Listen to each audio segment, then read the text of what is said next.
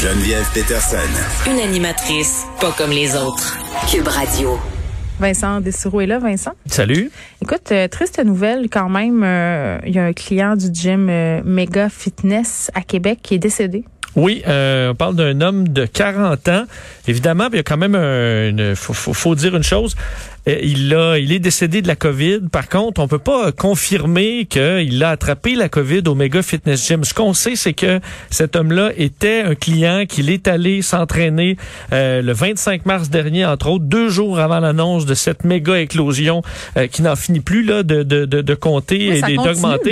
On est rendu à presque 200 et dans les, euh, disons, dans les autres éclosions que ça a généré, on est rendu à presque 400 cas. Là. Alors quand même de très bonnes chances, si on fait la, la- la logique de base, que cet homme-là, Étienne Desrochers, Jean, 40 ans, ait contracté euh, la COVID, possiblement en s'entraînant à cet endroit-là. Il est décédé. Euh, ce qui est encore plus triste, c'est que euh, il, se serait s'est rendu le 3 avril dernier à l'hôpital dans la région de Québec avait des difficultés respiratoires et on l'a retourné chez lui le jour même. Il est mort deux jours plus tard chez lui.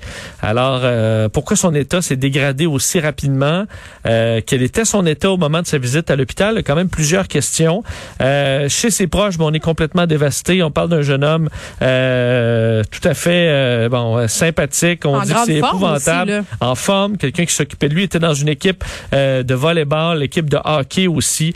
Donc évidemment, ses proches sont sous le choc et disent, écoute, ça, ça, ça montre qu'on n'est pas, on est personne n'est invulnérable face à cette maladie. C'est pas juste une grippe, là. On a des joueurs aussi, des Canucks de Vancouver qui sont euh, terrassés, euh, des hommes qui sont super en forme. Donc c'est pas parce que tu prends soin de toi, que tu vas au gym, que tu es en forme, que tu manges bien, que tu vas passer au travers. C'est plate parce que c'est le genre de scénario qu'on voulait pas voir, qu'il y a quelqu'un qui décède par rapport à euh, puis là, on sait pas si on peut pas le dire que c'est par rapport à ce gym là qu'il l'aurait attrapé là, on le sait pas là, il y a quand même une éclosion majeure qui C'est est sûr là. que 48 heures avant le début de, c'est un cette, peu- de la, c'est de la ça, plus grosse éclosion au Québec depuis le début, Puis on voit il, comment ça se répand il vite. était là. Ça veut pas dire que lui a été imprudent là, du tout. C'est vraiment Ben, pas ça, qu'on dit, mais euh, c'est c'est vraiment une triste histoire qui, qui ébranle beaucoup à, à Québec.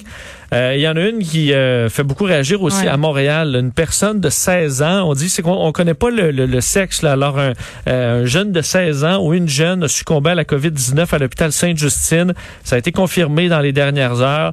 Euh, on précisait par contre que de façon générale, parce qu'on n'a pas donné de, de détails précis là, sur cette personne-là, mais qu'en général, les jeunes euh, présentent des comorbidités importantes. Alors, c'était probablement le cas de cette jeune personne, mais ça demeure très triste. Ça devient la plus jeune personne à mourir de la COVID au Québec. En août dernier, c'est un garçon de 19 ans qui avait perdu la vie après des complications de la COVID-19.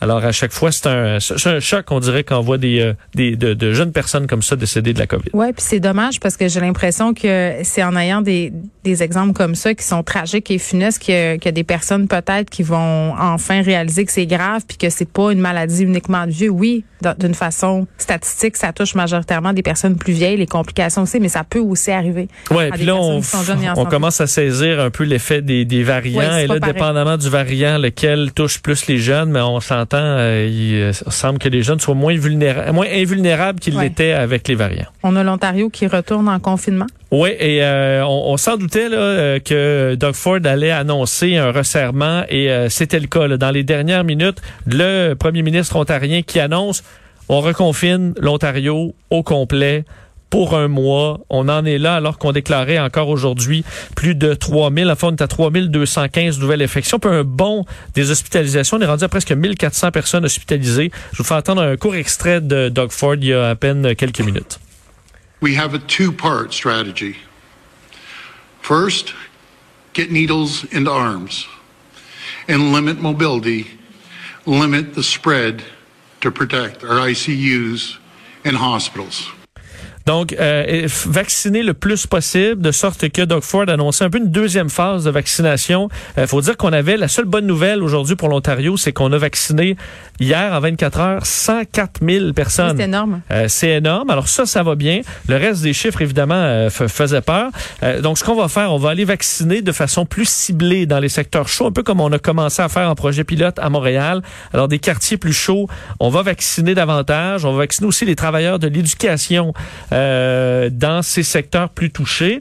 Sinon, ben le confinement à la maison, euh, euh, c'est pour quatre semaines. à compter de minuit ce soir, les épiceries, pharmacies demeurent ouvertes, mais les commerces non essentiels vont fermer. Alors ça, restaurants et compagnie, tout ça, c'est ben, déjà fermé. Il n'y a pas de couvre-feu, tu restes chez vous? Ah, c'est ça. Alors, si, si tu sors, si tu as besoin d'une bonne raison, en tout temps. Alors, pas un couvre-feu, mais tu dois rester chez, chez toi. D'ailleurs, euh, Doug Ford disait, pour les soins intensifs, là, euh, les, les chiffres qu'on a présentement, il dit que ça dépasse nos pires scénarios. Euh, et que ça ne fait que commencer dans le sens où on enfile les 3000 cas par jour. Alors, on s'attend qu'il une partie de ces, ces cas-là qui vont se retrouver à l'hôpital dans les prochaines semaines. Donc, vraiment une situation difficile. Évidemment, euh, c'est particulièrement dans le, dans le coin de Toronto, mais aussi à d'autres endroits en Ontario. D'ailleurs, l'hôpital pour enfants Sick Kids, peu l'hôpital Sainte-Justine de Toronto, qui emménage des unités pour les adultes euh, atteints de la COVID parce qu'on a besoin de lits. On manque de lits, ça va pas du tout. Et beaucoup, beaucoup d'éclosions en milieu scolaire aussi. C'est un nouveau sommet, 719 infections en milieu scolaire. Donc pour, euh, pour les Ontariens, c'est la situation qui est vraiment, vraiment difficile en espérant qu'on ne soit pas rendu là. J'entendais Mylène Drouin tantôt qui a fait son point de presse dire, euh, on lui a posé la question, cette montée de cas à Montréal, elle est attendue pour quand? Et elle a dit, euh, ben, selon nos modélisations, prochains jours, ou la prochaine semaine. Alors, on n'est pas dans les prochaines semaines, on était... Et là, elle dit pas la pointe. Excuse-moi, je veux juste être sûr, parce que je veux pas, on veut pas faire paniquer le monde. Là.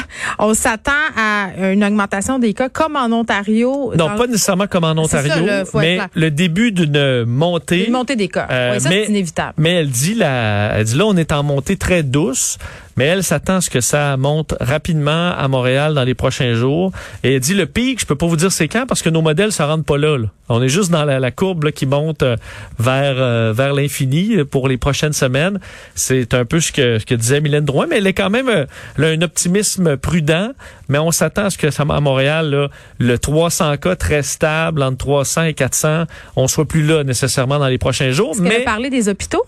Euh, oui, la situation dans les hôpitaux pour l'instant est, stable. Par contre, on disait que les, il y a beaucoup de fatigue euh, dans le système de santé. Donc, c'est un système de santé qui est déjà, euh, je peux pas dire au bout du rouleau là, parce qu'ils font ils font le travail, mais il y a de la fatigue. Alors, on s'inquiète de voir cette, euh, cette résurgence. de, ben c'est ça, résurgence de patients arriver.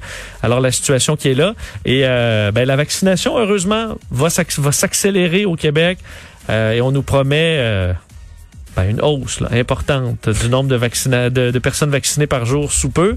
Et ça, ça va être des bonnes nouvelles. Ouais. Écoute, crois pas? Moi, j'y crois. Je pense l'impression dans les prochains jours, écoute, ça. Je trouve qu'on a, on a des mauvaises nouvelles quand même beaucoup aujourd'hui par rapport à cette montée euh, des cas en Ontario. Tout ça, c'est déprimant un peu, mais, mais c'est vrai que bon, on reçoit beaucoup de doses et que Christian Dubé nous a promis qu'on continuait, mais tu sais, on lit quand même que euh, on n'atteint pas notre cible la plupart du temps au Québec. En tout cas, peut-être que demain, on verra dans deux, trois jours, euh, ça devrait changer. plus plein, je vais essayer de garder mon On t'écoute avec Marie dans quelques instants. À demain, tout le monde, 13 ans.